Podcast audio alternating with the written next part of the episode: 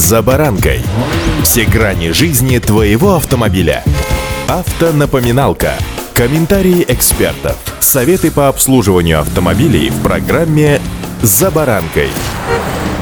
Всякий раз задумываясь о безопасности автомобиля, хотя если быть точным о безопасности водителя в своем автомобиле, мы сразу вспоминаем тормоза, подушки и безопасности, АБС, систему курсовой устойчивости и иногда совершенно напрасно забываем о пассивной безопасности. С вами Забаранка Александр Карпов. Здравствуйте. Автомобильные факты.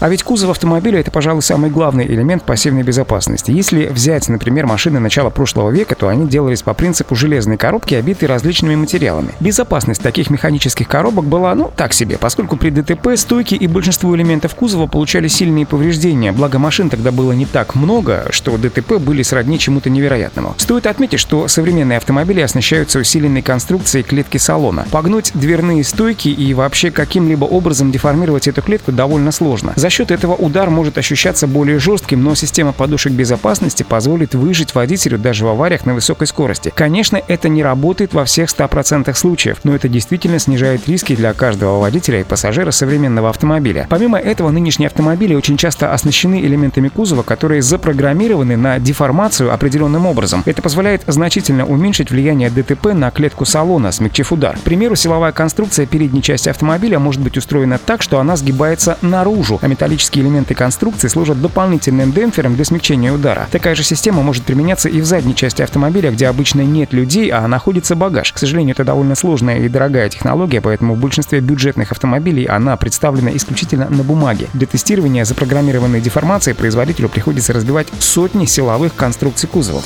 Автомобильные факты.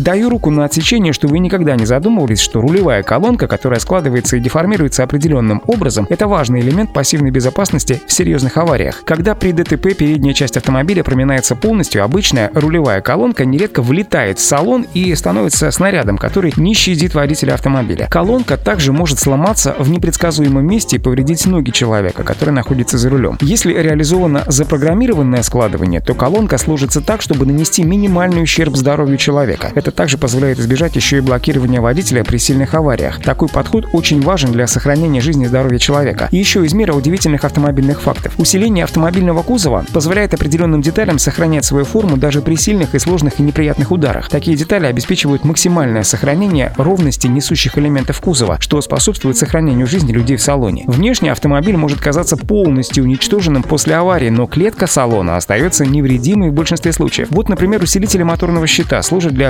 предотвращения проскакивания двигателя в салон. Вот раньше это была большая проблема, поскольку раскаленный, вращающийся по инерции силовой агрегат попадал в салон, обливая все вокруг кипящим антифризом и горячим маслом, оставляя мало шансов для людей, застывающих от шока и боли после случившегося. На современных автомобилях двигатель срывается с подушек безопасности и уходит вниз под машину при сильной аварии. Каждая из описанных выше мною систем создана не просто так. Они создавались постепенно в истории автомобилестроения, когда инженеры получали статистику по смертям за рулем. Поэтому все эти системы, что называется, спроектированы зафиксированы кровью погибших в автокатастрофах людей и чрезвычайно важны. Искренне надеюсь, что все, что вы сегодня услышали, никогда не увидите своими глазами, уж тем более на своем автомобиле. А для этого, друзья, максимальная осторожность на дороге. Удачи! За баранкой.